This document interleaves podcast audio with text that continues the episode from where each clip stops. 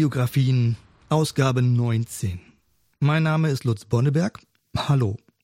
Ich bin heute verabredet per Telefon in diesem Falle mit Sascha Detbahn, seines Zeichens mh, hm, Künstler und Musiker. Hallo Sascha. Hallo. Sag du doch einfach, was du machst, wer du bist und ob das so richtig ist mit Künstler und Musiker. Ja, also die groben Kategorien, äh, Künstler, Musiker, das passt schon. Und ähm, wer man so ist, ist eine recht philosophische Frage, aber was man so macht. Also ja, auf jeden Fall äh, bildende Kunst. Ich bin Maler, Kunst studiert und mache das hauptsächlich.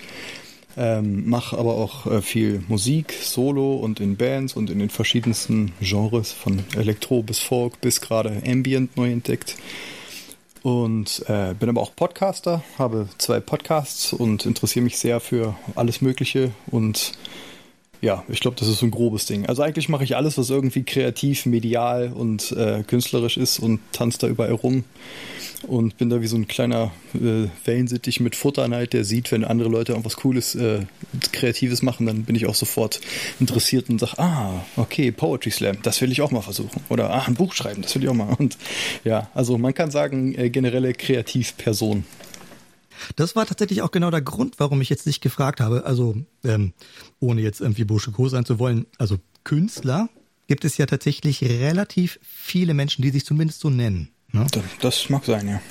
Was ich bei dir festgestellt hatte, als ich dann halt dich kennengelernt hatte, also wir haben halt zusammen ein Projekt gemacht, beruflich. Da war, hab, warst du, glaube ich, als Grafikdesigner mit dabei. Mhm, schon ein bisschen her, ja, aber war so. Schon lange her. Genau, und dann habe ich aber gemerkt ähm, oder festgestellt, dass du Bilder malst und ich fand die so geil, dass ich dir dann halt auch vor gar nicht allzu langer Zeit ein Bild offiziell abgekauft habe. Ja, einfach so. Das heißt, du bist tatsächlich auf unterschiedlichsten Ebenen unterwegs und kreativ, wie du jetzt auch gesagt hast. Und das kann bei manchen anderen offensichtlich in die Hose gehen, weil sie sich verzetteln. Aber bei dir habe ich irgendwie diesen Eindruck halt nicht gehabt. Und ich habe mich dann eher gefragt, wenn ich jetzt meine eigene Art von Kreativität, die in mir schlummert, sehe, mh, hm, die ist irgendwann quasi vorbei. Ja, irgendwie so. Aber hier bei dir hatte ich das Gefühl, dass du all diese unterschiedlichen Spielfelder ja, be befüttern kannst. Und zwar vielleicht nicht gleichzeitig, vielleicht nacheinander, aber es sind unglaublich viele verschiedenste Sachen, die du halt machst. Hm. Rankst du das? Würdest du sagen, das eine ist äh, höher angesetzt als das andere? Oder? Ähm, ja, das ist, manchmal ist das so ein Spagat. Also natürlich hat der Tag nur 24 Stunden und man hat doch nur eine gewisse Kapazität im Kopf, äh, was Konzentration angeht und so. Ähm, deswegen habe ich manchmal schon, äh, stelle ich mir diese Frage, macht es nicht Sinn, sich ein bisschen zu buchstäblich konzentrieren auf ein Ding. Ne? Also auch äh, gerade auch was so Vermarktung und Promotion und der ganze, den ganzen Kram angeht. So, so würde ich mich jetzt nur auf die Malerei konzentrieren und mehr mich um Stipendien kümmern und Ausstellungen und sowas. Das würde wahrscheinlich, äh, wäre das sehr dienlich, um irgendwas zu vertiefen, zumindest in diesem Aspekt. Auf der anderen Seite empfinde ich das aber so, dass sich die Dinge gegenseitig immer irgendwie inspirieren und befeuern. Also ich habe das dann so, ich mal meistens mehrere Bilder parallel und wenn ich dann irgendwie nicht weiterkomme oder das Gefühl habe, das ist jetzt äh, wie wenn man trainiert hat. Okay, ich bin jetzt erschöpft, dieser Muskel ist trainiert, ich kann jetzt einen anderen nehmen.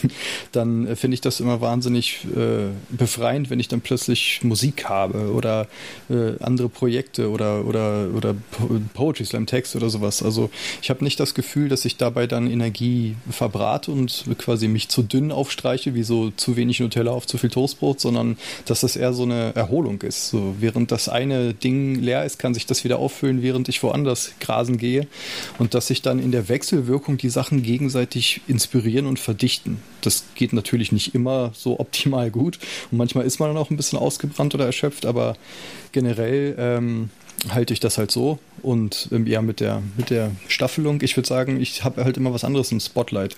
So dieses Jahr habe ich bisher halt super viel Musik gemacht und noch nicht so viel gemalt, aber das äh, ist immer, ich höre da immer auf so eine intuitive Stimme, wo, worauf ich gerade Bock habe, was am meisten mit mir resoniert und ja, und ich glaube, das teilt sich eigentlich alles die gleiche Quelle, deswegen sehe ich das nicht unbedingt als einen Widerspruch an.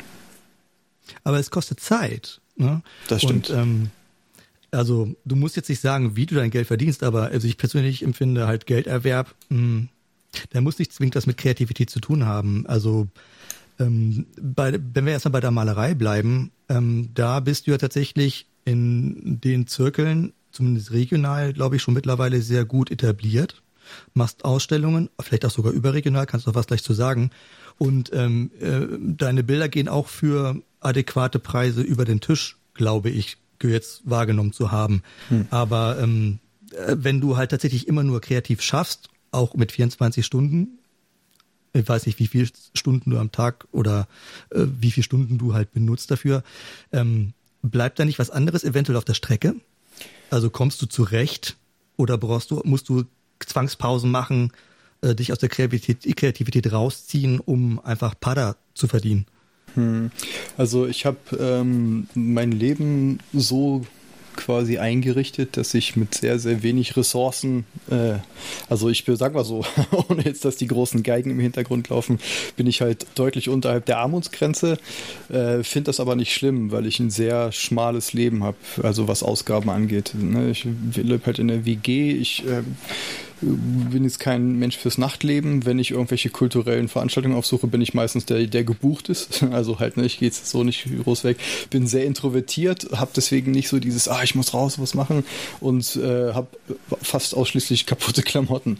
Meine absolut wichtigste Sache für mich in meinem Leben ist halt, also die Kreativität ist halt nicht nur das Wort Hobby äh, ist halt immer so fast beleidigend, sondern es ist eine, eine, echte Passion. Und für mich ist das Allerwichtigste in meinem Leben, dass ich genügend Zeit für den Kram habe, der mich äh, hab, für den Kram habe, der, äh, der mich interessiert. Äh, irgendeine Art von Ausdruck, lesen, schreiben, malen, sonst was. Und weil sich das für mich wie sinnvoll verbrachte Lebenszeit anfängt, äh, anfühlt.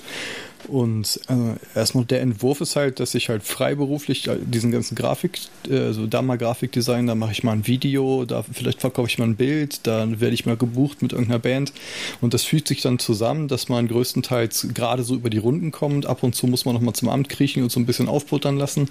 Also es ist halt wirklich eine Existenz äh, am finanziellen Minimum oder im finanziellen Minimum. Das heißt, ne, kein Auto, kein Urlaub oder sonst was. Aber äh, das hat insofern gesehen, ist das, äh, also ich genieße die Freiheit und die Zeiteinteilung und, äh, und die Nächte und all, all diese, diese Geschichten. Und ja, angefangen. Also ich habe es echt probiert, ein normalen, normales Leben zu führen.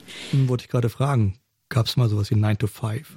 Ja, es gab den Versuch, also ich war äh, nie in der, also ich habe Schule schon immer gehasst. Alles, was top-down und autoritär ist, irgendwie hat mich schon immer irgendwie, da war ich nie Teil der Sache und habe mich da nur irgendwie durchgemogelt und äh, irgendwie sowas. Dann habe ich versucht, eine Ausbildung zu machen, das ist nichts geworden.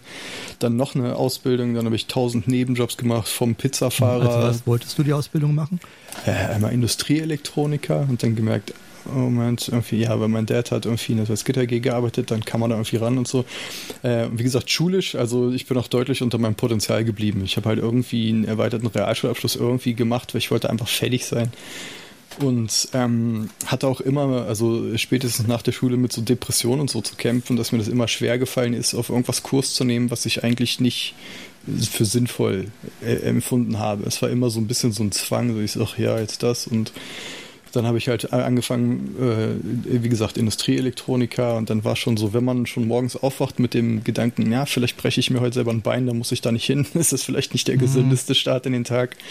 Dann mhm. das irgendwann geschmissen, äh, da wie, erste große Depressionswelle, dann erstmal lange nichts und dann versucht, okay, ich mache nochmal eine Schule, dann habe ich mal Einzelhandelskaufmann versucht, dann Pizzafahrer, Tellerwäscher, richtig, richtig klassischer Pizza, äh, Tellerwäscher halt wirklich in so einem Restaurant, das total nach Currywurst gestunken hat und so alles Mögliche versucht, bis ich dann irgendwann durch Zufall, also mehr oder weniger durch Zufall, eine Freundin von mir ähm, hat mich mal mitgenommen zu so einem Tag der offenen Tür an der Hochschule für Bildende Künste in Braunschweig, die HBK weil sie da unbedingt äh, studieren wollte. Und ähm, zu der Zeit hat mich Kunst auch äh, noch nicht so richtig, in, was heißt nicht interessiert, ich war da schon kreativ, aber irgendwie war das noch so im Hintergrund. Und sie wollte unbedingt, also hat sich sehr dafür interessiert, Kunst zu studieren und hat mich gefragt, ob ich mitkomme, einfach nur damit sie da nicht allein hingeht.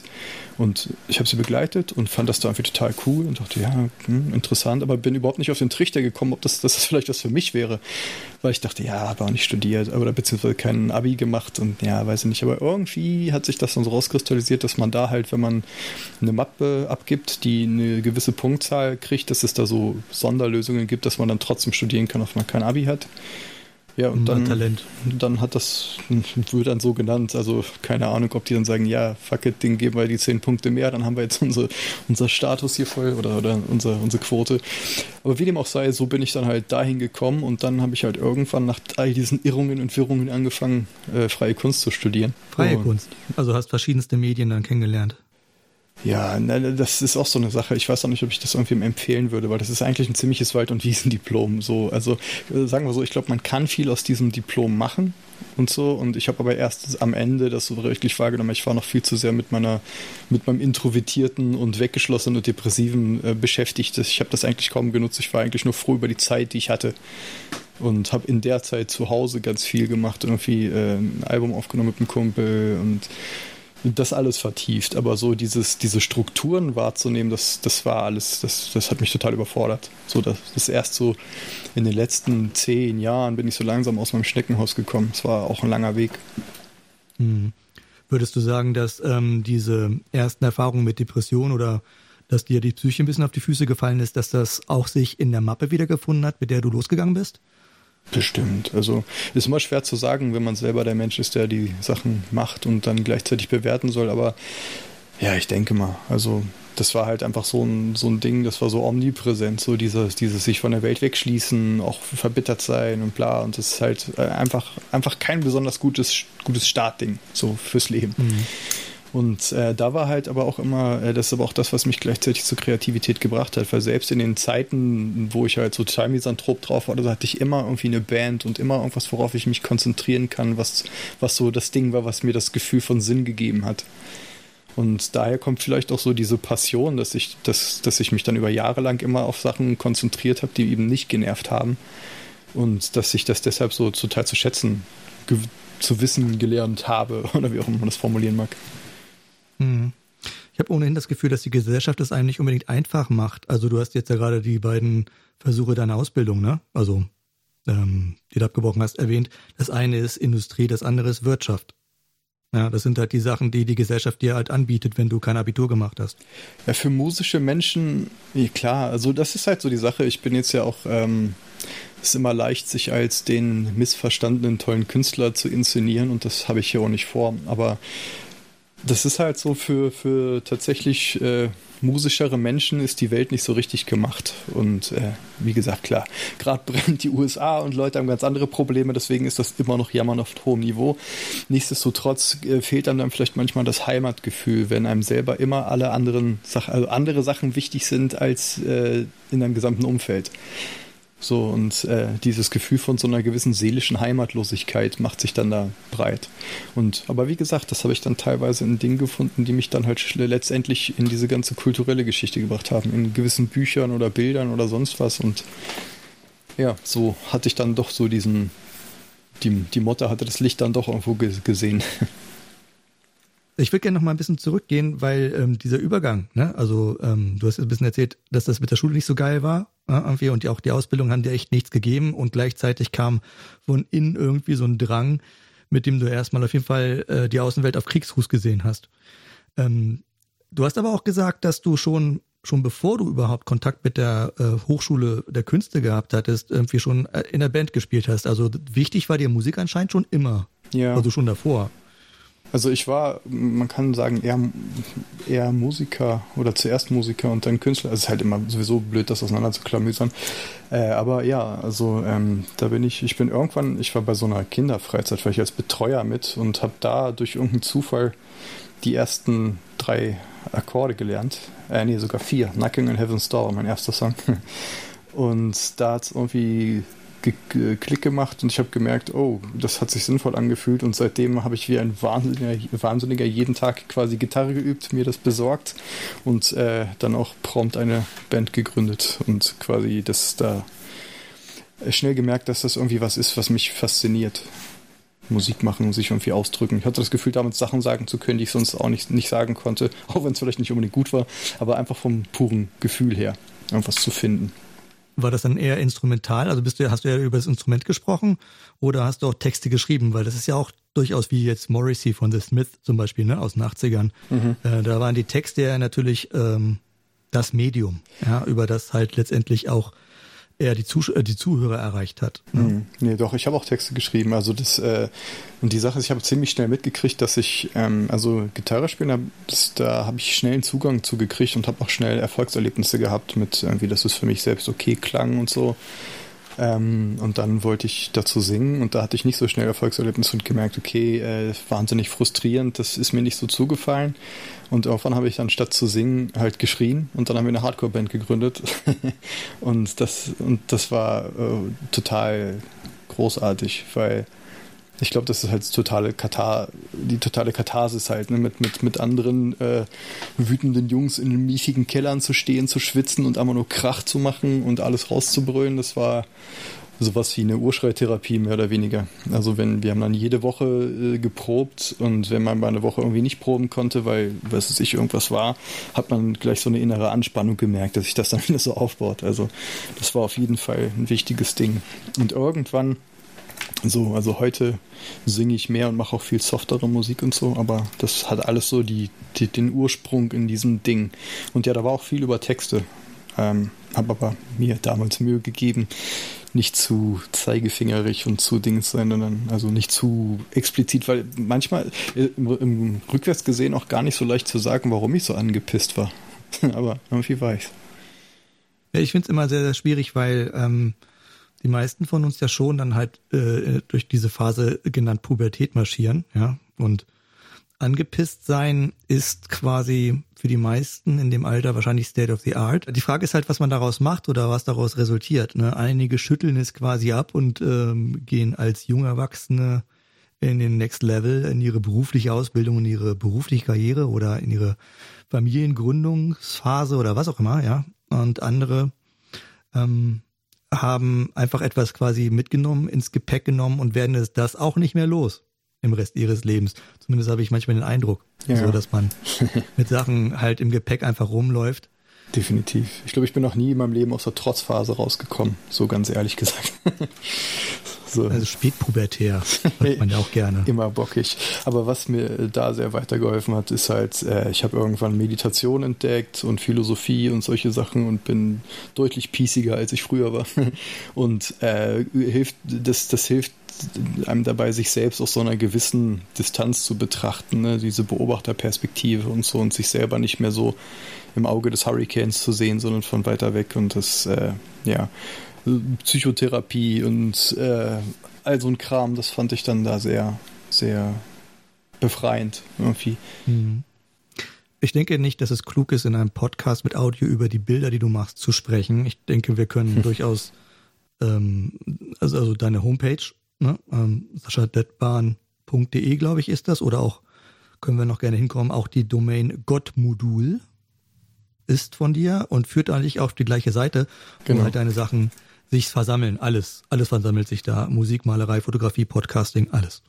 Deswegen, also ich denke, es kann man ganz gut quasi neben diesem Gespräch dann halt einfach mal aufrufen, mhm. um sich das anzuschauen. Genau. Aber diese Wut, die halt als Teenager da war, ne, ähm, in den drei Fragezeichen sagt Justus Jonas irgendwann mal, er ist wütend und Wut resultiert aus Angst. Andersrum ist aber auch tatsächlich Wut ein ähm, emotionaler Zustand, den man nicht dauerhaft wirklich seriös aufrechterhalten kann, selbst wenn man will. Also gerade denke ich, haben Musiker oftmals das Problem, dass sie einfach verdammt nochmal nicht mehr so wütend sind wie die Musik, für die sie gefeiert werden. Und sie müssen quasi künstlich Wut aufbauen. Deine Bilder spiegeln jetzt nicht unbedingt Wut. Ja es ist natürlich auch eine Interpretation von mir, der halt einfach auch auf deine Bilder irgendwie anspringt. Ja, irgendwie so. Hm. Wie hat sich denn das, ähm, ähm, die, dieses emotionale, äh, der emotionale Ursprung loszulegen in diesem wütenden, du wirkst jetzt auch nicht mehr jetzt auf mich wütend, du hast auch gesagt, du hast Meditation kennengelernt. Gab es da Milestones, äh, Punkte, wo halt du gemerkt hast, oha, jetzt ist etwas anders geworden aber das hat sich dann auch wieder in deiner kreative, in deiner kreative Arbeit sich wieder eingefunden. Hast du irgendwas gemerkt? Hm. Naja, Wut ist ja, also ich, ich weiß doch gar nicht, ob Wut jetzt so diese primäre Emotion in der Jugend war. Das ist halt, äh, als pubertierender junger Herr ist, ist Wut ja schon von den ganzen Hormonen etwas, äh, was, ne, also halt das ganze Testosteron, was losbricht und der ganze Wahnsinn. Also das war auf jeden Fall äh, Teil davon, aber es war halt auch viel Verzweiflung. Also ich bin in Salzgitter groß geworden, eine nicht gerade musische Stadt mit nicht besonders vielen Möglichkeiten außerhalb der Auto- und Stahlindustrie und so. Und äh, ich hatte eine sehr behütete Kindheit ähm, und habe dann irgendwie nach dem, als ich dann so anfing, Sachen zu sehen, die irgendwie, also ich glaube, ich war einfach relativ naiv als Kind, weil ich halt, wie gesagt, ein sehr trautes Heim hatte, aber halt auch sehr, äh, das war halt die kleine Welt, eine kleine heile Welt. Und dann zu sehen, ach so, okay, so sind Leute auch. Ach, das kann sein. Warum, warum ist das denn jetzt? Warum, ne? also quasi mit diesen ganzen, äh, die klassische Buddha-Geschichte, ne? also quasi bei der Parade aus dem, aus dem Palast raus mal gesehen, oh, mhm. es gibt Alter, Tod, Krankheit und all diese Dinge. Ich meine, äh, ist jetzt übertrieben gesagt, aber dann so zu sehen, dysfunktionale Familien und äh, Gewalt, Abhängigkeit, Trauma und so, was man dann halt äh, vielleicht auch nicht in der Tiefe mitkriegt, aber schon mitkriegt. Und wenn das vorher einfach gar nicht Teil der eigenen Realität war irgendwie, ähm, dass man dann mit dieser Diskrepanz irgendwie erstmal lesen muss, äh, muss. Und dann äh, das in Kombination mit dem Gefühl, seinen Platz in der Welt nicht, nicht richtig zu finden, weil man immer merkt, dass einem selber andere Sachen wichtig sind als die Dinge, die überall im Gespräch sind oder irgendwie äh, ne, das, was man so mitkriegt. So alles, was, was andere Leute cool finden, interessiert mich nicht. Okay, bin ich komisch? Ne, dann noch dieses, dieses Wir gegen die Dinge und so weiter.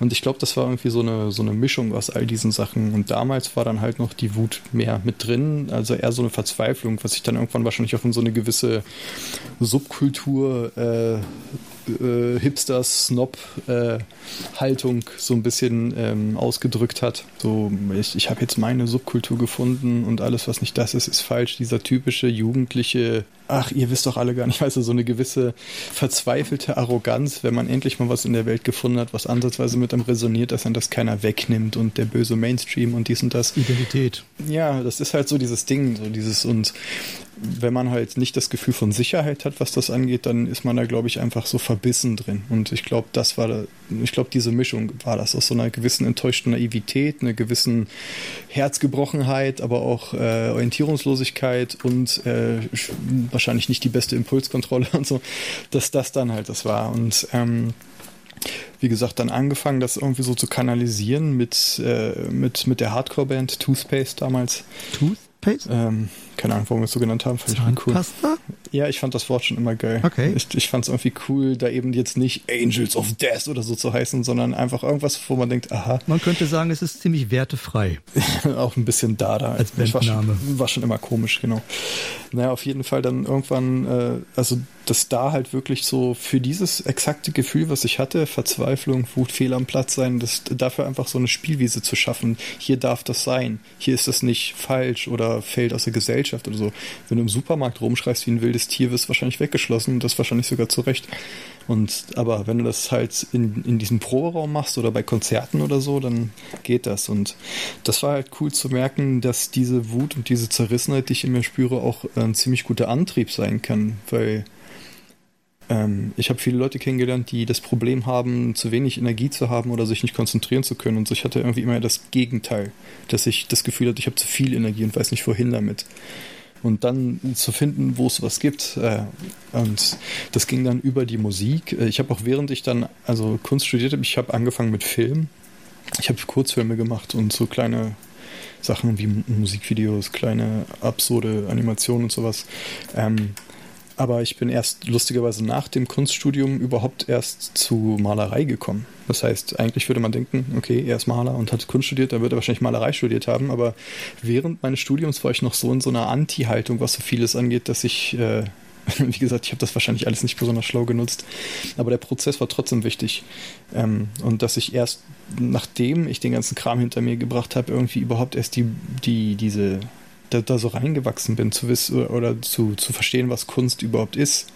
Und je weniger Drama ich da drin sehe, mit was jetzt alles identitätsstiftend sein muss und bla bla bla, sondern einfach nur dieses Hinhören und so auch dieses ähm, Kontemplative und alles. Das ist nicht unbedingt so, also um die Frage so ein bisschen zu beantworten, es ist nicht unbedingt so, dass in meiner Malerei keine Wut ist, aber ich finde, die ist nicht mehr die die Bassnote im Akkord, die ist nicht unbedingt das, das dominante Ding, sondern das ist einfach nur eins von vielen. Und Ähm, ich betrachte Malerei eigentlich eher so wie so eine Art, äh, also sobald, wenn ich mich hinsetze und mir vornehme, was ich malen will, wird's kacke. Sondern ich muss mich einfach hinsetzen und so wenig denken wie möglich und mich einfach offen machen für so einen gewissen automatischen Prozess. Das ist eher Jazz, das ist eher improvisiert, so. Und je mehr ich versuche zu lenken und zu machen, desto schlechter wird's. Und je mehr ich loslasse, desto schneller sind die Sachen da, wo ich sie eigentlich haben will, paradoxerweise. Und deswegen ist das, äh, ist quasi dieser ganze Malerei und Kunstkram so eine riesengroße Mischung aus Psycho, Zirkus, äh, Therapie, Be Daseinsbewältigung und, und aber auch Spielen gehen. Manchmal ist es einfach Leichtigkeit, manchmal auch nicht. Und ist einfach wahnsinnig spannend. So, also ich weiß nicht, inwiefern das jetzt das beantwortet hat, aber es hat auf jeden Fall schon mal ein großes Fass aufgemacht. Ja, ähm, also ich weiß gar nicht genau, ob es das richtig beantwortet, aber es schließt nahtlos an eine Frage an, die ich dir stellen wollte, nämlich die Frage, wie du arbeitest. Ähm, Gibt es da einen äh, standardisierten Prozess oder ist das alles offen? Ja, standardisiert klingt immer so nach äh, Fließband, aber eigentlich gibt es da schon einige Sachen, also ich glaube Rituale, mehr oder weniger. Also ähm, es kommt auch darauf an, also ich gehe zum Beispiel anders an Musik und auch anders an die einzelnen Musikprojekte. Ne, wir haben zum Beispiel so ein Elektro-Hip-Hop Projekt, äh, so ein deutschsprachiges, Goldsahne. Da geht es halt sehr viel um, um, um Texte und Inhalt und Politisches und Bissiges und halt äh, auch sehr viel um Humor und ähm, da gehen wir anders ran von dem Headspace her, ne, das ist irgendwie, es soll penetrant sein, es soll irgendwie witzig sein, es soll cool sein. Da gehen wir irgendwie meistens eher mit so einer gewissen Haltung, einer Attitüde ran, die so ein bisschen Punkrock DIY-mäßig ist. Dann äh, bei dem Ambient-Musikprojekt Sopora, was ich jetzt erst neulich angefangen habe, ist es, das ist eher wie die Malerei, dass ich da einfach auch nur anfange zu improvisieren. Im, ähm, ich habe so einen Koffer voller Effektgeräte und ein paar Instrumente und äh, quasi komponiere da nicht und so. Das ist immer je nachdem, was was ins Zentrum stellt. Und bei der Malerei, wie gesagt, äh, ich mal dann auch nur nachts bei meistens sehr schlechtem Licht. Also ich bin der Supernachtmensch. Ich habe mein Leben so eingerichtet, dass ich eigentlich, äh, wenn es nach mir geht, und das geht auch meistens, dass ich halt meistens bis 5 Uhr morgens wach bin. Und zwischen 3 und 5 habe ich meistens die besten Ideen. Und ich habe das Gefühl, ich bin am, am schlausten zur, zur, zur Nachtzeit, wenn die meisten Leute schlafen, wo mich nichts ablenkt und so. Das ist natürlich ganz spannend, ne? abgesehen davon, dass die E-Mails, die wir aus, ausgetauscht haben, die wurden alle von dir nachts um 2.30 Uhr geschrieben, ja. Also wenn ich in der Falle liege und mich fertig mache, quasi mental schon für den nächsten Jobtag, hast du dann geantwortet, ja klar, können wir gerne machen, Podcast. Ja. Ne? Aber dieses Nachtsding, mh, äh, äh, du hast ja auch gesagt, dass du so, so dieses Eigenbrötlerische immer schon in dir getragen hast. Irgendwie ist da vielleicht auch die Nacht wäre jetzt nur ein Gedanke, ähm, einfach die beste Zeit, um mit sich alleine zu sein. Definitiv, weil halt keiner ruft einen an, ob man schwimmen gehen will oder so. Und äh, einfach äh, auch draußen, du hörst halt keine Stimmen. Ne? Es ist still, vielleicht hörst du mal irgendwo eine, eine, eine Bahn irgendwo langfahren oder irgendwie eine Eule.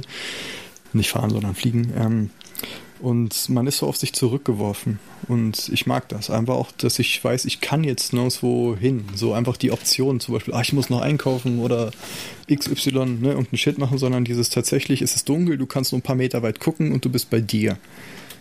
So, das, das hat irgendwie was. Also ich habe das Gefühl, dass ich dann irgendwie tiefer rankomme an was auch immer, was ich gerade suche. Und äh, ja, das genieße ich sehr. Und meistens auch Musik äh, halt sehr laut auf Kopfhörern, so dass ich halt wirklich gar nicht mehr so in der Welt stattfinde, sondern mich nur auf das fokussieren kann, was ich gerade tue. Das ist echt interessant, weil ähm, also ich glaube, also manche Leute ähm, benötigen quasi Impulse aus Gesellschaft oder aus Kultur oder ähm, sie gehen raus, um Dinge zu erleben, die sie dann halt wiederum als äh, Basis, als ähm, äh, Bodensatz für ihre kreativen Produkte, die sie dann halt daraus treiben, ne, mhm. machen.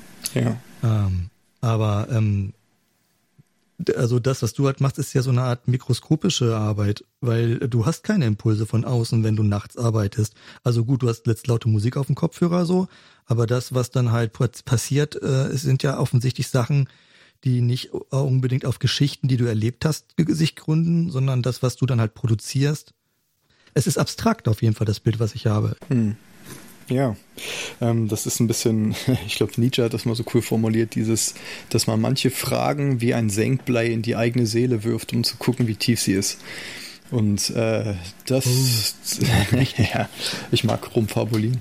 Ähm, das natürlich auch immer mit so einem gewissen Humor, weil wir müssen jetzt nicht so tun, als wären wir die coolsten, äh, äh, gebildetsten Teutonen dieser Erde, aber ich, ich mag halt einfach so dieses, dieses, dieses Spiel zwischen was ist Sinn, was ist Bedeutung, was ist Gefühl, was ist sonst was. Und ich mag die verstiegensten akademischen Theorien in Kombination mit schlechten Genitalwitzen oder so, weil ich mag, weißt du, das, das ganze Ding halt irgendwie. Und ähm, wenn es beim. Penis. Hm? Entschuldigung, ich dachte gerade so, also, und irgendwo guckt da der Schwanz raus.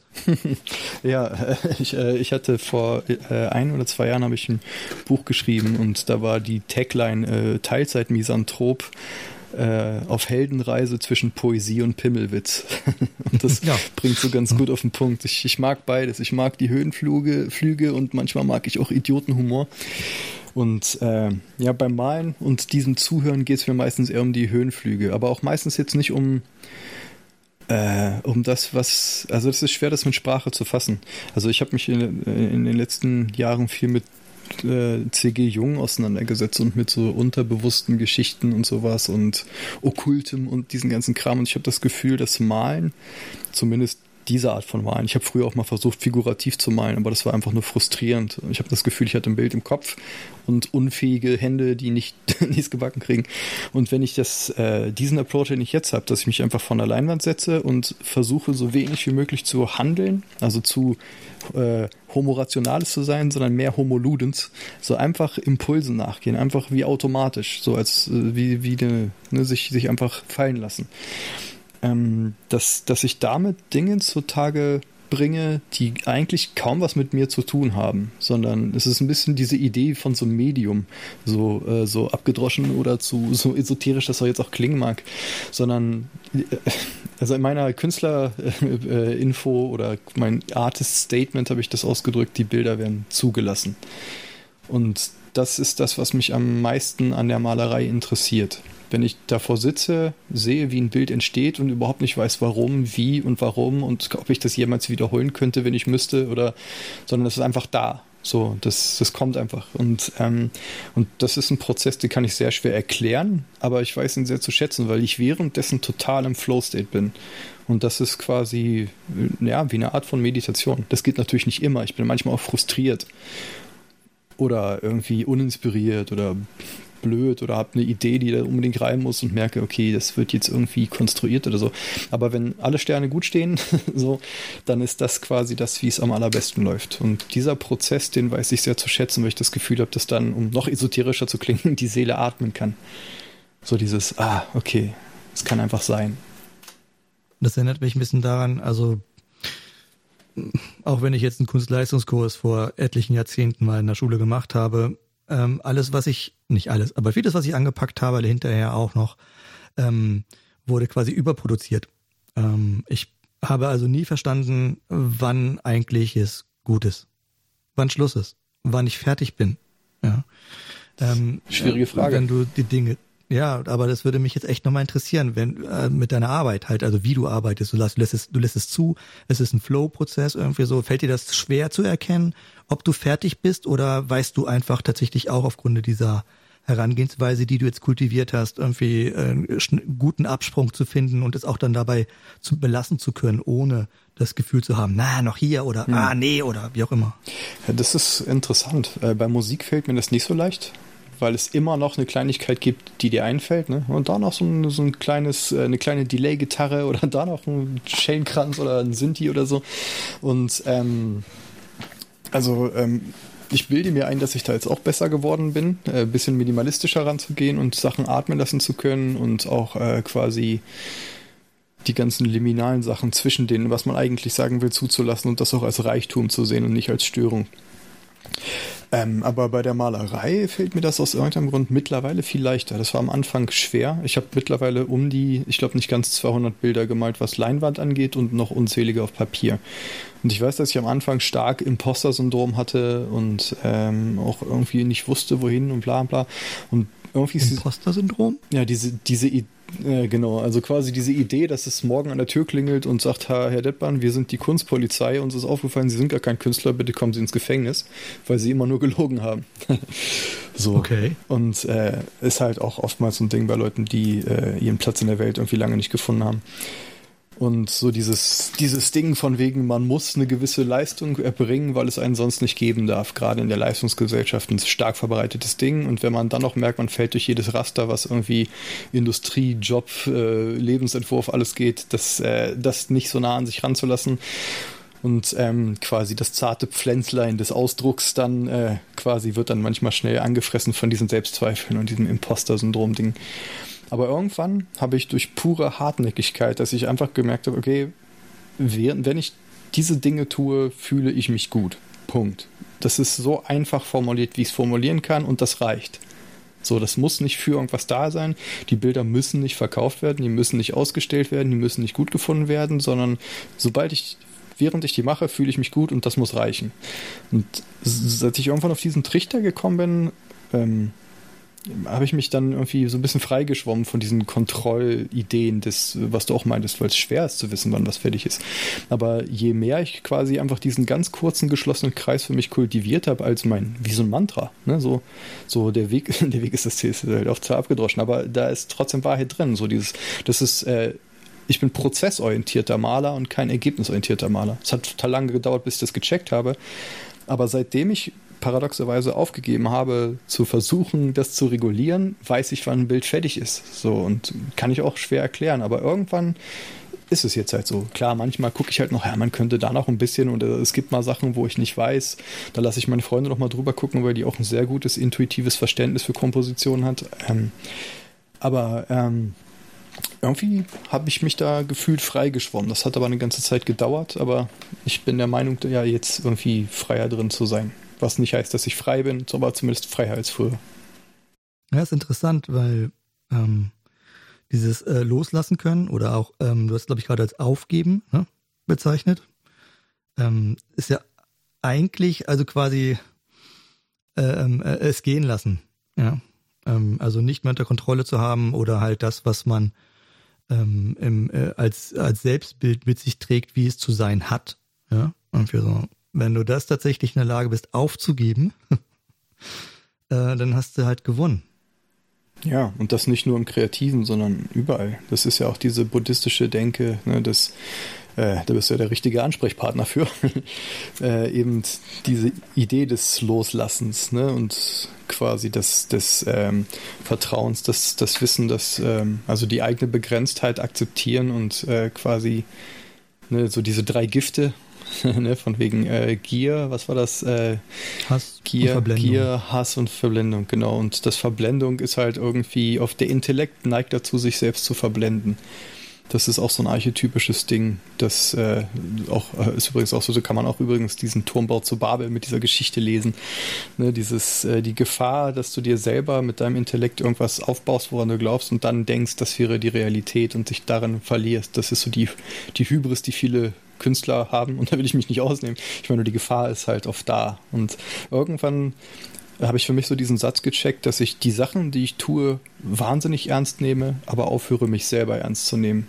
Und ich glaube, mit diesem Spagat fährt man ganz gut, dass man denkt, meine Kunst ist heilig mir zumindest, aber halt, äh, die ist gleichzeitig, bedeutet sie mir alles und der Welt überhaupt nichts und das ist okay.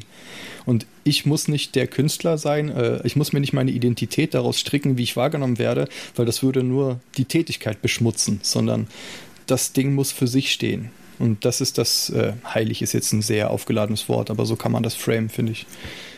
Und, äh, und dadurch, dadurch kriegt das so eine Freiheit und kann atmen und fermentieren und muss nicht sein und sich keinem Markt un unterwerfen und so. Und das ist auch nicht unbedingt leicht, das aufrechtzuerhalten, aber das hat sich für mich so herauskristallisiert, als, als irgendwie kann man machen. Klingt gut. Kennst du den Begriff äh, Elfenbeinturm? Mhm, definitiv jetzt ohne meine Wertung da reinzugeben, ähm, wie interpretierst du den dann? Äh, kannst du den mit dem, was du tust oder mit deinem Ding in Verbindung bringen? ja, ist, das, ist das einer? Ist das keiner? Das kommt ein bisschen auf die Perspektive an, weil also den Begriff, wie ich den verstehe, sagt man ja oft Akademiker nach, Fachidioten und so, ne? Dieses äh, Leute sind im Elfenbeinturm bedeutet, sie reden über Dinge, die außerhalb ihres Turms passieren und die sie aber nicht nachvollziehen können, wie zum Beispiel äh, jemand aus dem Mittelstand nicht wirklich äh, über Armut reden kann, weil er es selber nie erfahren hat. Er kann sich nur in dem Abstraktum oder quasi über Erzählungen so haben und die Idee, was selber erfahren zu haben. Wenn man Elfenbeinturm aber mal einfach so sieht, als wie zum Beispiel ein Garten oder ein Safe Space, wenn man mal modernes Vokabular auskramen möchte. Oder einfach eine Spielwiese, ne? wenn wir mal das einfach ganz kindlich sehen und so. Ich glaube, ich glaub, das würde ich lieber so nennen. Ich glaube, das Spielwiese. Weil das ist mein, meine Welt. Da, da weiß ich, also die ist mir wichtig äh, und die ist für mich alles. Gleichzeitig weiß ich aber auch, dass es, äh, mache ich nicht den Fehler, die mit der richtigen Welt zu verwechseln, weil kein Mensch wartet auf noch einen Podcast mit Sascha oder auf ein Bild von mir oder sonst was. Diese eigene, ne, nur weil nur es für mich alles bedeutet, äh, muss ich keine, keine Fantastereien von Grandiosität da reinbringen. Und äh, das ist okay. Und äh, sich aber auch zugestehen, äh, dass das haben zu dürfen. Es ist total okay, seine eigene Welt zu haben. Und ich muss mich nicht jetzt mit, mit jedem aktuellen politischen Ding äh, davon aufreiben lassen und bla. Und äh, vielleicht ist es blöd, dann in Ignoranz zu verfallen, aber es ist total okay, sich seine eigene Welt zu haben und ähm, ja, seinen, seinen eigenen Musen zu dienen, halt irgendwie, wenn man das so sagen möchte. Also das, so, so würde ich da mit, mit diesem Begriff hantieren. Hm, ja, das, also der zweite Teil deiner Ausführungen, so habe ich tatsächlich auch Elfenbeinturm oftmals wahrgenommen, vielleicht noch annotiert, mit dem sich zurückziehen und auch die Türen zumachen und das draußen draußen sein zu lassen. Also schon manchmal der negative Touch, dass man mit dem da draußen nichts zu tun haben will. Ja, also es ist nicht eine freie Spielwiese nur, sondern es ist auch das äh, selbst definierte Refugium, in das man sich einschließt. Ja. Genau, und dann zu gucken, äh, ab wann bin ich im Eskapismus und werde halt irgendwie bewusst ignorant und lässt die Welt draußen. Und ähm, da ist dann halt diese negative Konnotation des Begriffs wahrscheinlich irgendwie her, weil äh, ne, wann wäre ich kauzig und äh, habe keinen Realitätsbezug mehr. Und deswegen mag ich das zum Beispiel auch ähm, mit diesem Podcasten und sowas und, und viel lesen und jetzt nicht nur in der Kunstwelt bleiben, sondern was weiß ich über politische Theorie oder äh, Psychologie oder Philosophie oder sonst was, dass man halt trotzdem ähm, auch nach außen guckt und ähm, Du hattest vorhin diese Idee, äh, dass es viele Künstler gibt, die auf ihr Außen reagieren und dass das bei mir eher anders ist. Äh, also ich würde sagen, ich reagiere auch viel auf dem Außen und äh, viel auf Input, der, den ich mitnehme, nur halt vielleicht indirekt, weil ich konsumiere wahnsinnig viel, also vor allen Dingen Podcasts und Bücher und solche Geschichten. Und all diese Sachen finden auch irgendwie ihren Weg in den Kram, den ich mache. Und was ich zum Beispiel auch mache, sehr gern mache, ist, wir haben ähm, ich habe zwei Podcasts, einer davon ist Pudelautopsie, das mache ich mit meinem Homie, mit dem ich auch zwei Bands habe, mit Malte Kettler, Shoutout. Und ähm, da haben wir dann zum Beispiel, das ist ein themenorientierter Podcast, der sich meistens an aktuellen Themen oder so großen Themen wie, weiß ich, Wahrheit, Gott, Sinn, Gewalt, sonst was und so abarbeitet. Und das ist ja dann quasi so ein bisschen das, das gezielte Aufsuchen außerhalb, also der, der Welt außerhalb des Elfenbeinturms. Und ähm, ich mache das gern, aber halt zu meinen Bedingungen, weil ich mag mich nicht so in die Welt setzen, wie viele sind, die andauernd online sind und immer erreichbar und Teil der Social Media Geschichte und so. Und da merke ich, das macht mich porös. Da habe ich nicht die Persönlichkeit für, da bin ich viel zu sensibel und weichherzig für. Es, es treibt dann auch von einem selbst weg, meines Erachtens. Ja, eben. Und dann aber auch diesen Punkt zu entdecken, ne? ab wann informiere ich mich und ab wann äh, spamme ich einfach nur die Amygdala zu und bin nur noch irgendwie so ein Klumpatsch aus Wut, Angst und Hunger. So halt, ne? Und äh, wem ist damit gedient? Und ein kleines Quäntchen Sucht. Ja, genau, weil es ist ja auch ein bisschen geil, Angst zu haben. so dies, oder auch wütend zu sein. ist ja auch äh, also kann ja auch durchaus, du kriegst ja immer so einen gewissen Adrenalinkick, ne? Das ist ja auch irgendwo geil auf eine perverse Art und Weise. Äh, und gerade ja, das wäre dann wieder zum Beispiel im Buddhismus dieses Gleichmutmotiv, ne? Mhm, also genau. sich halt nicht aufzuregen, äh, hilft einem ein bisschen in sich selber zu ruhen. Ja, ja und äh, das finde ich auch sehr, sehr verlockend. Deswegen bin ich auch so Teilzeit-Buddhist. Ja, es ist eine hehre Herausforderung sogar. Definitiv, auf jeden Fall. So. Klar, weil man neigt halt dazu zur Emotion und Reaktion und so. Und deswegen auch noch ein Weg, äh, damit umzugehen, was viele vom Intellekt und musisch geprägte Leute ziemlich vernachlässigen, meiner Meinung nach, ist die pure Physis, der Körper. Und ähm, ja, du sprichst mit dem richtigen Dickerchen hier. Dann lass uns darüber sprechen. Weil ähm, denn meistens ist es ja so, wir, wir merken Wut im Körper, ne? Adrenalin, Flucht oder Kampf, es geht los und äh, Adrenalin ist ja eigentlich nur Treibstoff zum entweder kämpfen oder wegrennen. Also eigentlich nur ist er natürlich arg redu redu reduzierend ausgedrückt, aber jetzt einfach mal für dieses Beispiel, was ich jetzt bringe. Und ähm, ich habe irgendwann angefangen, äh, ich mache jetzt auch kein Bodybuilding oder so ein Kram, aber ich habe einmal eine Kettlebell und äh, ein Türreck und äh, Push-Ups und so ein Kram. Einfach alle paar Tage, eine halbe Stunde wirklich Körper einfach Energie rauszulassen.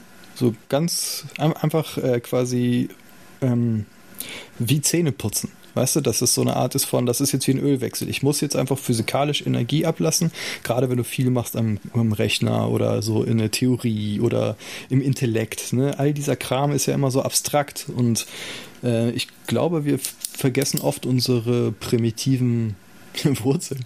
So, und was damals das Schreien mit der Band war, weil das ja ein sehr körperliches Ding ist, ne? Und äh, du kriegst ja zittern die Hände und das ist halt auch sehr physisch. So, und, äh, und Klettern habe ich auch noch für mich entdeckt, aber das geht gerade mit der Covid-Krise nicht. Äh, aber einfach so ein Ding, das muss auch kein großer, toller Sport sein, das muss auch nicht gut aussehen, aber einfach, dass man nicht vergisst, dass der Körper das braucht, dieses Umsetzen von was Physischem. Das macht einen riesen Unterschied in, meinem, in meiner Gemütswelt, habe ich gemerkt. Auch, auch was Resilienz und so angeht und Schmerzempfinden und all diese Sachen, mit denen sich Sensibelchen so rumplagen müssen. Das ist bei mir mindestens, ja, ist schwer, das quantifiziert wiederzugeben, aber es ist auf jeden Fall um einiges besser geworden, seitdem ich das einfach nicht verhandle, sondern einfach mache, alle paar Tage. So und, ne, also kann ich nur empfehlen. Das ist auch wieder witzig, weil ähm, letztendlich viele Therapeuten, wenn du in der psychologischen Betreuung bist, ne, sagen mhm. ja halt, bewegen Sie sich, machen Sie Rituale, nehmen Sie sich Zeit, ne? Auf jeden Fall. bestimmte Übungen regelmäßig besonders halt, aber ähm, also ich kenne genau die andere Perspektive, dass man als Couch Potato halt diesen Antrieb nicht hat, das überhaupt umzusetzen. Ja. Yeah. Wenn man halt so voller Energie ist und halt ähm, ähm, gelernt hat über sich selbst, dass man auf unterschiedlichsten Plattform produktiv sein muss, um ähm, ähm, ähm, agil zu bleiben oder ähm, irgendwie, es, irgendwie den, sein Leben gebacken zu kriegen, so halbwegs, hm. dann kann ich mir vorstellen, ist halt dieser Ansatz irgendwie, ich glaube, ich sollte vielleicht meinen Körper nicht vernachlässigen, wenn ich schon die ganze Zeit hier so konzentriert meinen Shit mache. Ähm, leichter ich erinnere mich auch, mein Körper erinnert sich, dass ich durchaus auch halt positiv mich gefühlt habe, wenn ich es gemacht habe. Aber ich zum Beispiel komme ganz oft überhaupt nicht erst dahin. Ja, ich hm. versuche hm. irgendwo vorher und ähm, kriege halt dann manche Dinge nicht mehr ähm, in, in, ein, in ein ausgewogenes Maß, würde ich sagen, halt dafür so. Ja. Äh, ich kenne aber auch das, das Versumpfen. Also auch wenn ich sonst eigentlich eher so der, der Koffein-Blutgruppen-Mensch bin, ähm, kenne ich aber auch manchmal so dieses Antriebslose und ähm, Lethargische. Also quasi, das kenne ich noch aus Depressionszeiten. So, und äh, auch da ist es halt, also das ist dann natürlich viel, viel schwerer, den Arsch hochzukriegen, als wenn man gerade eh schon so ein bisschen hyper unterwegs ist. Aber das ist fast noch wichtiger. Und da ist dann irgendwann Disziplin so eine äh, gute Sache. Ich habe da mal ein cooles Buch gelesen, das heißt äh, Atomic Habits. Da geht es darum, was du für Kleinigkeiten ändern kannst, um große Dinge im Endeffekt zu ändern. Äh, das ist von so kleinen Kram, wie zum Beispiel, angenommen, du willst ein Instrument lernen, dann sorg dafür, dass es immer neben dir steht. Ne? Du willst Gitarre lernen, packst du nicht in den Koffer, sondern hab die immer einen Meter von dir entfernt, dass du nur zugreifen musst. So wie, wenn du abnehmen willst, dass du am besten keine Süßigkeiten im Haus hast, so ein Kram halt. Ne? So ganz lapidarer, billiger Lifehack-Zeug. Und ähm, was so diese ganze Sportmotivation und so angeht, ist halt, wenn man das irgendwann für sich so framet als sie Zähne putzen so, das ist auch nichts, worauf man Bock hat, aber das ist nichts, wozu man sich jetzt großartig überreden müsste, weil das ist halt einfach äh, non-negotiable. So dieses, ja, du machst es einfach, weil, ja, weil man das so macht.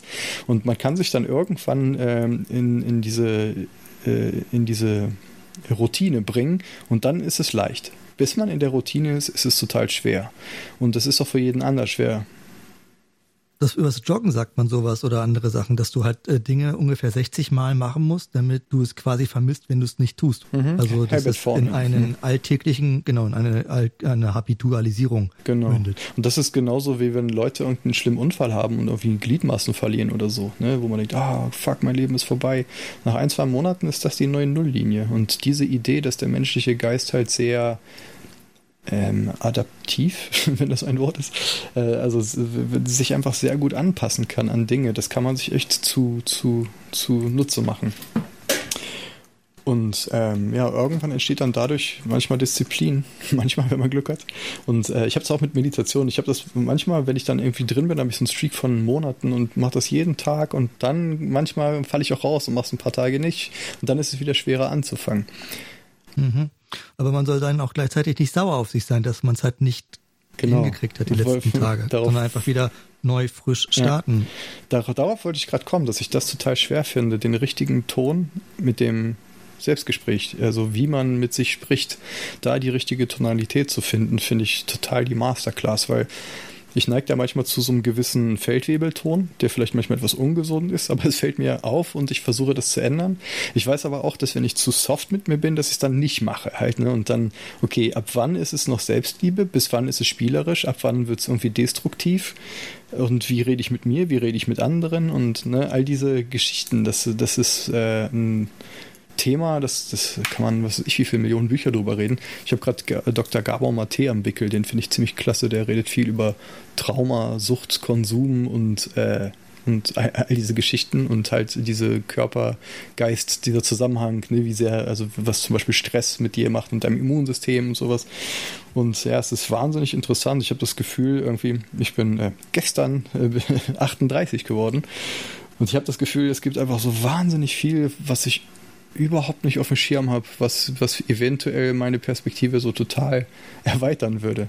Was aber auch ein cooles Gefühl ist, weil, oh, bestimmt. weil halt. Ähm, also das heißt, das ist nicht erschreckend für dich und äh, demotivierend, dass es noch so viel da draußen gibt und ich habe doch schon so viel gemacht. Es ist beides. Ne, weil auf der einen Seite ist es genau wie du gerade sagst, dieses, oh Gott, ich, ich krieg erstmal, ich weiß, äh, ne, diese, es gibt ja diese Known Unknowns und Unknown Unknowns. So, ich weiß über eine Menge Kram, den ich nicht weiß, aber da gibt es so viel, von dem ich nicht weiß, dass ich ihn nicht weiß.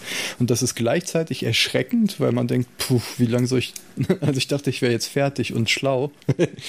Oder irgendwie, ne, das ist ja, ist ja immer nur. Ja, aber das ist ja auch wieder selbstgefällig, ne? Für so ja, klar, eben. Deswegen ne? ist, also ich weiß, Ne? Elfenbeinturm-Style. Genau, deswegen sage ich das ja auch mit einem, äh, mit einem gedachten Lächeln im Gesicht so dieses, ach, ich dachte, ich wäre jetzt schlau und fertig. ähm, auf der anderen Seite ist es aber auch noch so, wow, es gibt so viele interessante Dinge in der Welt und das ist für Leute, die halt mal, wie gesagt, depressiv waren und ein bisschen zu Melancholie und Schwermütigkeit neigen, ist das dann ein sehr schönes Gegengift zu sehen. Aber es gibt so viel cooles Zeug, was mich lockt irgendwie und das ist auch ein Grund, warum ich halt auf so vielen Hochzeiten tanze und so viele Dinge mache, weil, weil es so viele Sachen gibt, die einfach cool sind, die einfach interessant sind und inspirierend und irgendwie sinnvoll. Und ja, und das ist, ähm, das finde ich irgendwie, ich werde nicht müde, das so zu beteuern und darüber nachzudenken. Das führt eigentlich jetzt auch in den letzten Blog, also ich hatte mir einfach ein paar Notizen gemacht. Was sind die Dinge, die du ausblenden musst, damit du das machen kannst, was du tust? Also du bist einerseits, sagst du ja total neugierig, auch auf die ganzen Sachen, die du noch nicht weißt, dass sie existieren. Mhm. Andersrum hast du dann auch schon gesagt, so, oh, Social Media ist zum Beispiel so ein Bereich, da gucke ich lieber jetzt nicht so rein. Das vergiftet quasi. Ja, das sind jetzt nicht unbedingt, äh, was heißt ausblenden? Also äh, es gibt ja Dinge ausblenden, wo man jetzt sagt, okay, es gibt was in der Welt und das wäre wichtig und ich entscheide mich, das zu ignorieren. Die Sache ist, man hat ja immer nur so ein, so ein begrenztes, so ein Guckloch in die Realität, halt, ne, die eigene Aufmerksamkeit. So jeder, der gerade dabei ist, irgendwie zu recherchieren, was für, was für eine neue Brille er sich kaufen will, sieht nur Leute mit Brillenmodellen. Weißt du, also im Sinne von, wir tendieren dazu, das zu sehen, wonach wir suchen. Worauf wir auch fixiert sind. genau, so. Und, ähm, und je nachdem, was für ein Buch ich gerade lese, was für ein Podcast ich gerade gehört habe, äh, gehört hab, ähm, so ist dann meine Brille. Äh, äh, und also quasi dadurch, dass die eh immer noch auf äh, Kunst, Ausdruck, Philosophie, Psychologie und diesen Dingen ist, was mich alles interessiert, gibt es eine Menge, das interessiert mich am Rande und es gibt auch einfach vieles, was mich überhaupt nicht interessiert. Also quasi ähm, Oder sagen wir so, ich versuche bei Dingen einfach ein gutes Maß zu finden. Manchmal neige ich dazu, mich zu sehr voll zu hauen mit Dingen. Es gab mal eine Zeit lang, wo ich quasi äh, angenommen, ich würde jetzt aufstehen einen Kaffee machen, wo ich diesen kleinen Weg nicht gemacht hätte, ohne mir einen Podcast auf die Ohren zu packen, weil äh, das Hirn ja noch nicht voll genug ist. So, ah, Input, Input, Input. Ich bin da manchmal ein bisschen manisch. Und ähm, deswegen gebe ich mir Mühe, viel Zeit äh, in der Natur zu sein und ganz hippie-mäßig barfuß im Wald und so ein Kram. Ich, ich stehe total auf so Hippie-Shit. Äh, wirklich Bäume anfassen, äh, Pflanzen riechen äh, und Treehugger. Ja, kann. Mein Freund der Bauch. Kann ich mir. Also, nee, ich mache mich nicht lustig. Ich kann das sehr gut nachvollziehen. Äh, ich ich würde alle dazu einladen, sich darüber lustig zu machen, aber es trotzdem auch mal selber zu versuchen, weil ähm, klar, ich meine, ähm, ne, also jeder hat halt auch so eine gewisse Schwarzherzigkeit, eine gewisse sarkastische Seite an sich oder was irgendwie sowas. Und da, ich finde es wichtig, das andere auch zu kultivieren ne? weil irgendwie ich kann halt in den tiefsten Dystopien unterwegs sein und äh, quasi Amokläufer nachvollziehen, wenn ich mir Mühe gebe. Und deswegen ist es wichtig, öfter mal äh, anzuhalten. Äh, wenn, ich habe vorhin zum Beispiel eine Katze gesehen, die immer an einer gewissen Ecke sitzt und die dann irgendwie rauszulocken, mit der rumzuknuddeln oder Bäume wertzuschätzen und halt so bei all diesen Dingen, also sich das nicht mies machen zu lassen mit, ich meine, klar, man kann halt immer sagen, ja, die Welt, ne, gerade was weiß ich, äh, Black Lives Matter und Corona und alles schlimm und bla. Und ja, äh, ist auch so, aber diese, dieses Wissen, dass niemandem damit gedient ist, äh, wenn ich mich jetzt selber auffresse, sondern sondern dass, dass diese, diese Gleichmut und so, ähm, dass es total okay ist, äh, ab und zu selektiv zu sein und Dinge auszublenden, einfach weil es weil es für alles eine Zeit und einen Ort gibt. Und es, äh, ich habe, äh, ne, es gibt einen Ort dafür, manchmal sich irgendwie über irgendeinen politischen Diskurs zu informieren und Stellung zu beziehen und vielleicht auch irgendwo mitzumachen oder so. Und es gibt auch manchmal einfach nur Zeit dafür, wo man sagt, weißt du was, heute gehe ich barfuß im Wald, das ist okay und ich lasse die Welt einfach mal so, wie sie ist. Weil das auch ein bisschen dazu führt, dass man sich selber nicht zu ernst nimmt, so im Sinne von, ah, die ganze Welt bricht zusammen, wenn ich jetzt nicht äh, mein, mein Instagram-Profilbild äh, mit, mit diesem Social, mit dieser Kampagnenbildgeschichte mache und so. Und ich habe das Gefühl, dass sich viele da aufreiben und dann irgendwann nur noch reaktiv sind und total hardcore gestresst und ja, das ist was, was ich dann teilweise mache. Und, äh, und ich interessiere mich für viele Sachen, nicht die so hier normal sind, was ich Fußball, Autos, sonst was oder die meisten Serien oder Filme oder Schwachstromunterhaltung oder so. Also ich gucke auch Netflix und allen möglichen Shit, aber ich gebe mir halt Mühe, nichts zu konsumieren, worauf ich keinen Bock habe, so mich nur berieseln zu lassen. So, und äh, genau. Plus ich habe halt keinen normalen 9-to-5-Job und, ähm, und ich bin halt, wie gesagt, sehr introvertiert und habe halt äh, schon Kontakt mit Menschen, auch regelmäßig, aber eher ausgewählten und dann auch meistens sehr äh, also einfach nur, einfach nur rumhängen ist selten, sondern meistens machen wir irgendwas, was ich irgendwie sinnvoll finde. Und ja, und halt ne, diesen ganzen Meditationskram und diese ganze Self-Care-Geschichte nicht zu kurz kommen zu lassen. Ähm, so, äh, das, das habe ich halt einfach gemerkt, dass, dass, mich, dass mir das hilft, mich zu fokussieren und das weiterzumachen. Also ich habe quasi meine, wie eine Zimmerpflanze, die ihre eigenen Wachsbedingungen selber rausgefunden hat. Ich habe jetzt rausgefunden, okay, Halbschatten, okay, so und so oft gießen und ähm, versuche das einzuhalten. Und äh, dabei aber auch nicht zu zeigefingermäßig zu werden, ne, weil oftmals haben Leute dann irgendwie Probleme oder so und sprechen mit einem, dass man jetzt nicht denkt, okay, meine Lösung muss nicht deren Lösung sein, nicht in so einem Messias, ich muss jetzt alles heile machen, äh, denken, sich, äh, also quasi, was ich vorhin meinte, sich selbst nicht zu ehrlich zu, oder zu ernst zu nehmen und trotzdem äh, und trotzdem sich den Ding zu widmen, diese Mischung aus spielerischer Leichtigkeit, aber auch einer heiligen Ernsthaftigkeit, irgendwie dieses, diese, dieses widersprüchliche Paar irgendwie verbinden zu können und dabei nicht zu vergessen, das Herz, so kitschig es auch klingt, das Herz eben nicht zu verschließen und Leute immer als Leute zu sehen, egal wo sie sind. Und das ist schwer, gerade in dieser medialen Welt, aber das ist das, was ich, woran ich mich verhebe, aber woran es sich zu verheben lohnt.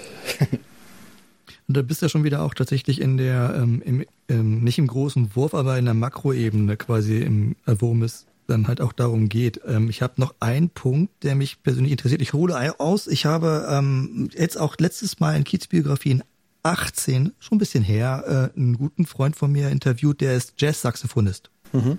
Professioneller Saxophonspieler. Hat studiert, macht Festivals, bringt Alben raus und lebt davon. Ne? Also ein ganz anderer Lebensstil, als ich ihn pflege. Mhm. Am Ende seiner Ausbildung an der Uni ähm, habe ich halt sein Abschlusskonzert, wofür er dann halt seinen Abschluss gekriegt hat, auch besucht und habe dann nochmal mitgekriegt irgendwie, dass Vermarktung und Promotion bei der Ausbildung von Musikern im Jazzsegment sehr wohl nicht nur seinen Platz hat, sondern auch als, als selbstverständlich halt einfach mitgemacht wird. Ja, das gehört einfach dazu. Wenn du das machen möchtest, dann musst du auch gucken, dass du deine Gigs kriegst, deine Konzerte spielst, äh, deine Kollaboration zusammenkriegst und so weiter. Nun bist du ja tatsächlich in Musik, in Malerei, in Fotografie und auch im Podcasting unterwegs.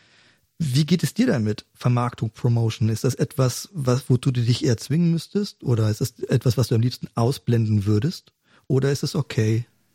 Tja, also dieses seine Haut zum Markte tragen. Es kommt drauf an, wenn ich jetzt irgendwie was habe, was ich, äh, ne, angenommen, ich habe ein Bild oder einen Song und bin stolz, den zu äh, präsentieren. Und stolz wirklich in dem Sinne von, hier, ich habe was gemacht, ich halte es für wertvoll und möchte es der Welt präsentieren. So, dann finde ich das, äh, dann kostet es mich jetzt nicht so viel, irgendwie einen Post auf Instagram äh, rauszuhauen oder das auf meine Seite zu packen oder so.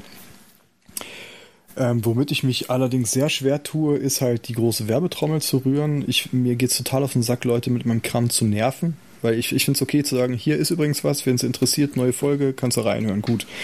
Jetzt, jetzt irgendwie diese Promotion-Affe-Geschichte zu machen oder irgendwie da zu posten, da zu posten, sich zur Marke, ne, so zum Brand zu degradieren, das ist nicht nur was, was ich nicht mag, das ist was, was ich zutiefst verachte und äh, einfach damit lebe, dass meine Sachen nicht so hoch skaliert sind, wie sie vielleicht sein könnten von einigen Sachen, weil also ich, wenn ich was mache, dann glaube ich an die Sachen. Deswegen, ich glaube auch an die Qualität der Bilder, ich glaube an die Qualität der Musik und des Podcasts, sonst würde ich sie nicht machen. Das mag vielleicht arrogant klingen, aber es gibt auch eine Menge Kram, den ich mache, den ich nicht in die Öffentlichkeit haue, weil ich eben weiß, naja, das ist nur so für mich.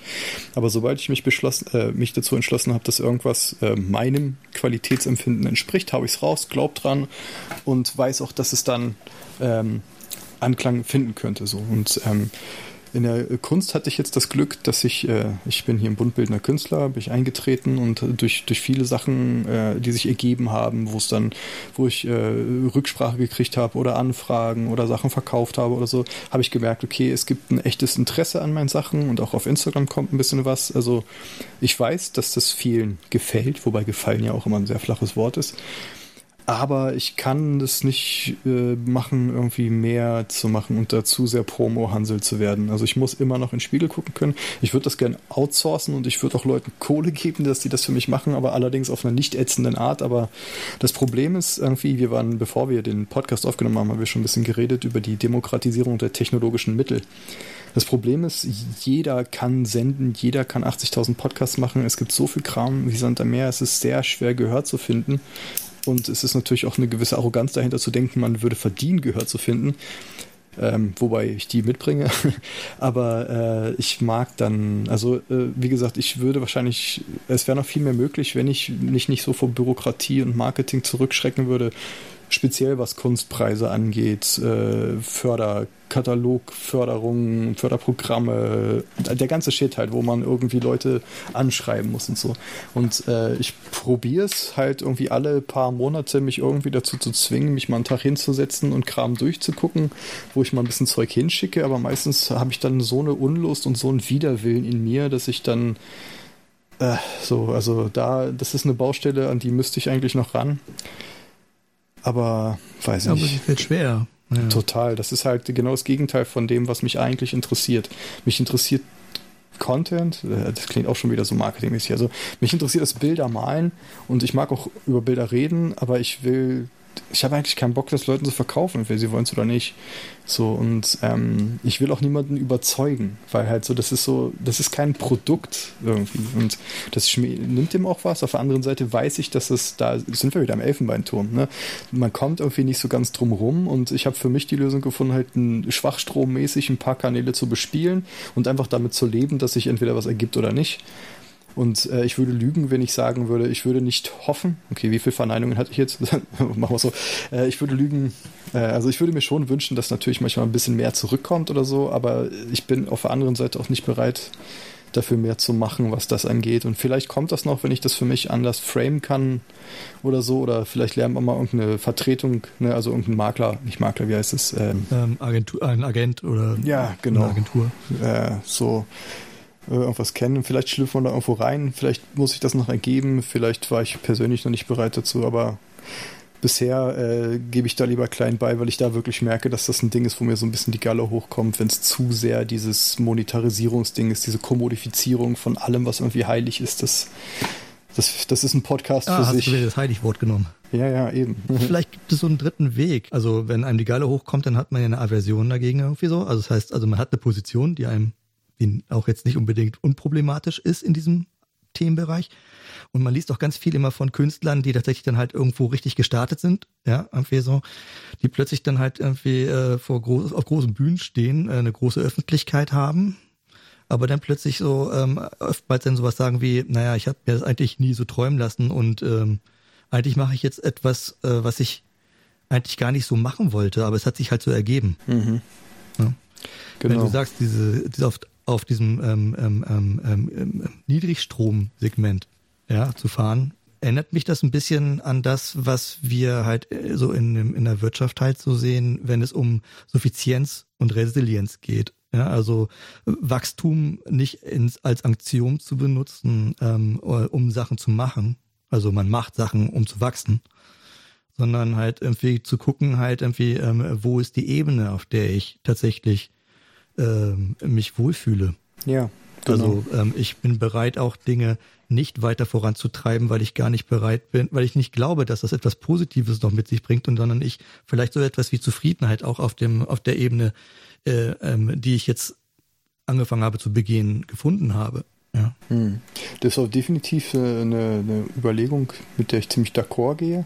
Ähm, äh, manchmal weiß man nicht, was es weiterbringen würde. So angenommen, ich äh, würde mich jetzt mehr um Artist in Residencies oder so ein Kram bewerben und hätte mehr Möglichkeit, dann halt äh, ne, irgendwo in so einem Atelier zu hocken, was mir finanziert wird für ein paar Monate und da dann so gebündelt mehr zu schaffen. Ich glaube schon, dass das der Kunst gut tun würde oder so.